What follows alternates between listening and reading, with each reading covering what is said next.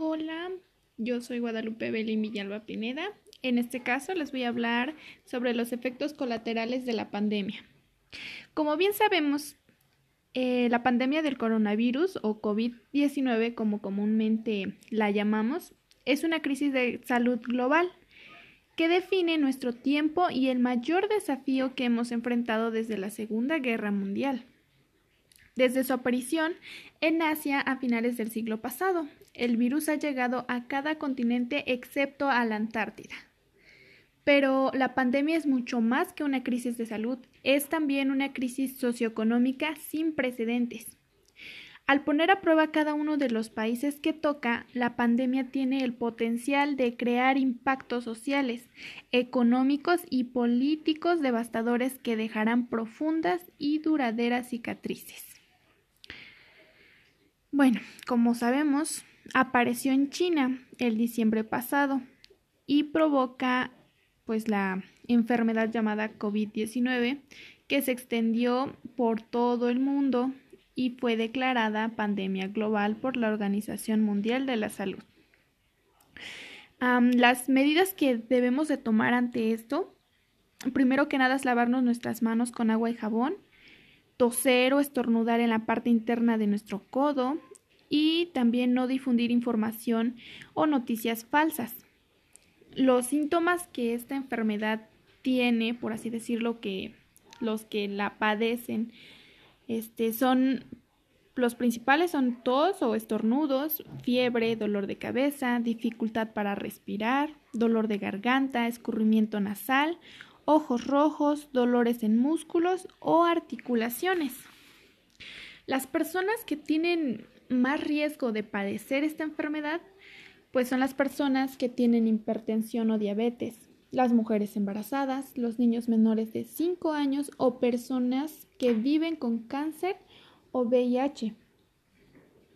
Bueno, ya hablando en primer término, hay que considerar que el cierre de, los centros educativos y la sustitución de las clases presenciales por la formación en línea y a distancia no tiene alternativa posible.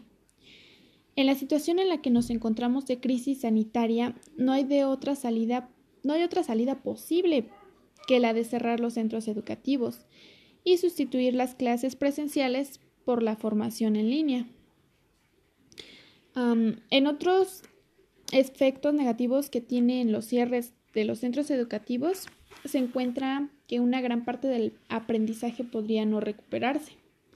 El aprendizaje es mayor con las clases presenciales que en el formato en línea, ya que hay una interacción directa entre los profesores y los alumnos, en donde el aprendizaje es más detallado y puesto en práctica, sobre todo para alumnos que tienen problemas o necesitan ayuda. Además, que cada vez con menos intensidad no todas las familias tienen un acceso a Internet y algunos ordenadores pueden ser obsoletos. por ejemplo, en mi caso, yo no cuento con la herramienta de Internet y eso me dificulta el poder realizar algunas de mis tareas por línea o entrar a mis clases virtuales, ya que pues eso consume muchos datos y tengo que estar realizando recargas constantemente y en ocasiones la verdad también afecta la, la red que tenemos. Pero en fin, lo que pienso es que debemos aprovechar las ventajas de la educación en línea como, como, la posibilidad de personalizar la información y reforzar nuestros puntos débiles. Bueno, ya en esta coyuntura y gracias al uso de las tecnologías de la información y comunicación es posible ofrecer a los alumnos rezagados un refuerzo personal e individualizado más intenso. La formación del profesorado en el uso de las metodologías en línea y su integración en el aprendizaje son claves para el éxito. Tienen que saber cómo se hace la docencia en línea, aprender metodologías adecuadas, personalizar la docencia a sus alumnos e incluso crear sus propios recursos educativos. Esos son los que, lo que realizan los maestros, los profesores.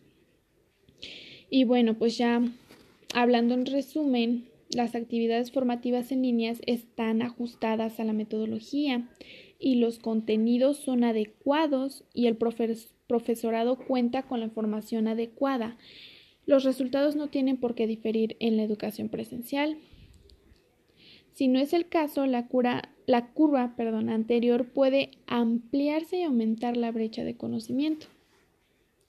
Los efectos sobre la tasa de abandono educativo son los siguientes. La UNESCO alerta del posible incremento del abandono escolar como consecuencia del cierre de las escuelas. Esto se da principalmente a que no hay clases presenciales. Ahora se han implementado las clases virtuales, pero no es lo mismo. No hay como tal una interacción, pues, excelente de alguna forma, lo cual en la mayoría de las veces desanima a los alumnos. Una de las claves del éxito es el compromiso de los padres en la mejora educativa de sus hijos, independientemente de su nivel educativo. El apoyo que nuestros padres nos brindan nos motiva a continuar estudiando. Y bueno, podemos decir que la pandemia provocada por el coronavirus ha impactado en todos los ámbitos de la actividad social, económica y por supuesto educativa. Como tal, debemos aprovechar las ventajas que nos proporcionan las tecnologías de información y comunicación para personalizar la información de los alumnos. Refuerzo por materias, refuerzo por asignaturas, instrumentales para los alumnos en entornos desfavorecidos. Y sí, la situación en la que estamos viviendo es muy complicada, pero pues tenemos que adaptarnos a lo que hay ahorita. Y pues de cierta manera, la educación en línea nos ha, nos ha ayudado a no perder el ritmo que llevábamos en la escuela. Y aunque sí es diferente, pero pues tenemos que adaptarnos a lo que hay. Gracias, eso sería todo. Hola, yo soy Guadalupe Belín Villalba Pineda. En este caso les voy a hablar sobre los efectos colaterales de la pandemia.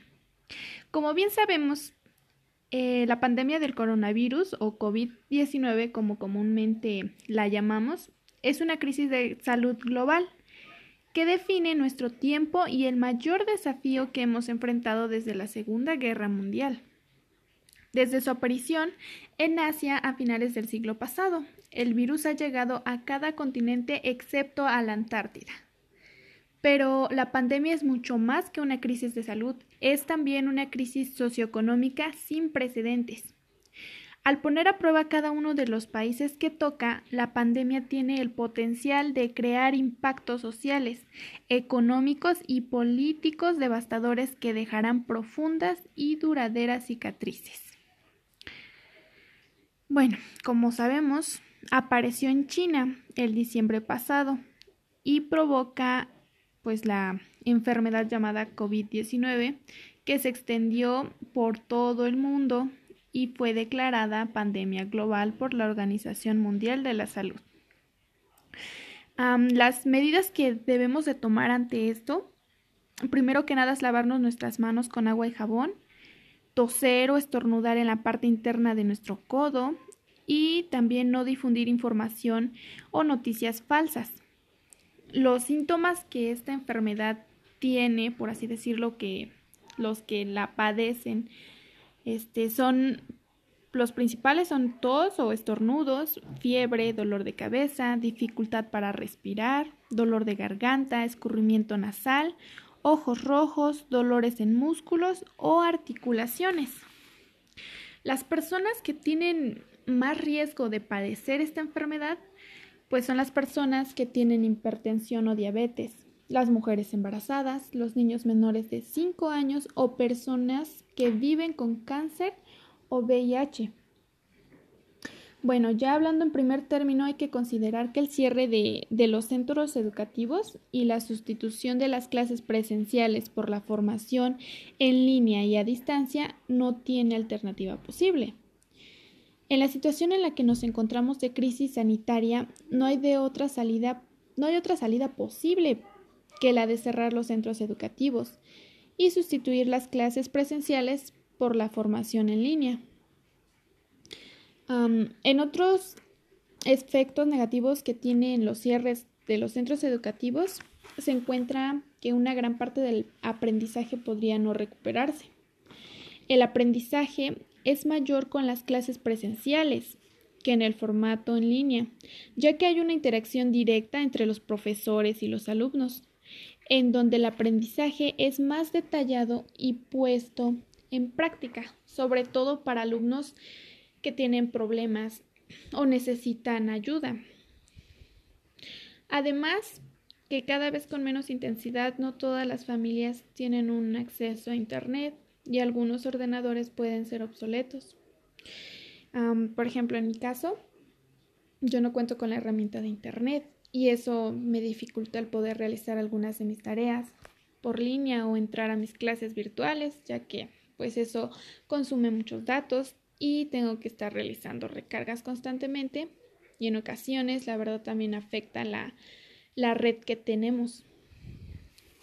Pero en fin, lo que pienso es que debemos aprovechar las ventajas de la educación en línea como, como, la posibilidad de personalizar la información y reforzar nuestros puntos débiles.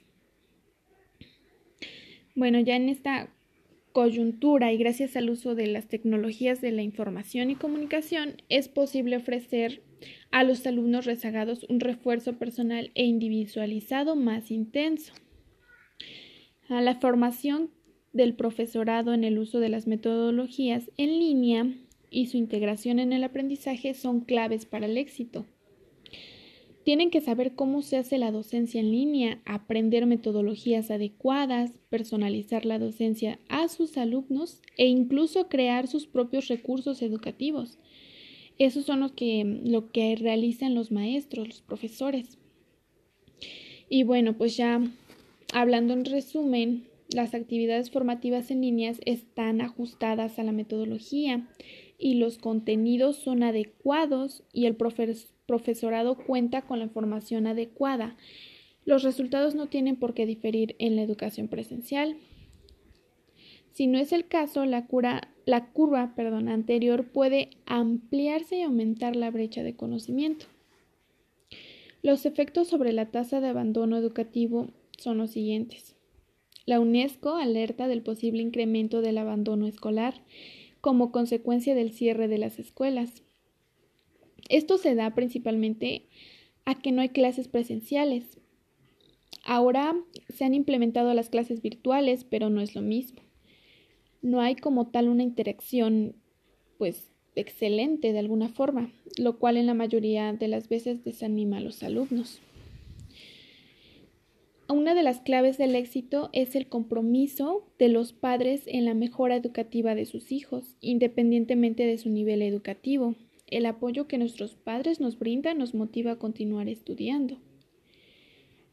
Y bueno, podemos decir que la pandemia provocada por el coronavirus ha impactado en todos los ámbitos de la actividad social, económica y por supuesto educativa.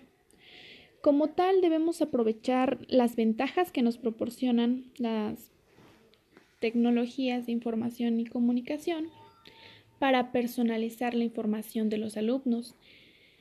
Refuerzo por materias, refuerzo por asignaturas, instrumentales para los alumnos en entornos desfavorecidos. Y sí, la situación en la que estamos viviendo es muy complicada, pero pues tenemos que adaptarnos a lo que hay ahorita. Y pues de cierta manera, la educación en línea nos ha, nos ha ayudado a no perder el ritmo que llevábamos en la escuela. Y aunque sí es diferente, pero pues tenemos que adaptarnos a lo que hay. Gracias, eso sería todo.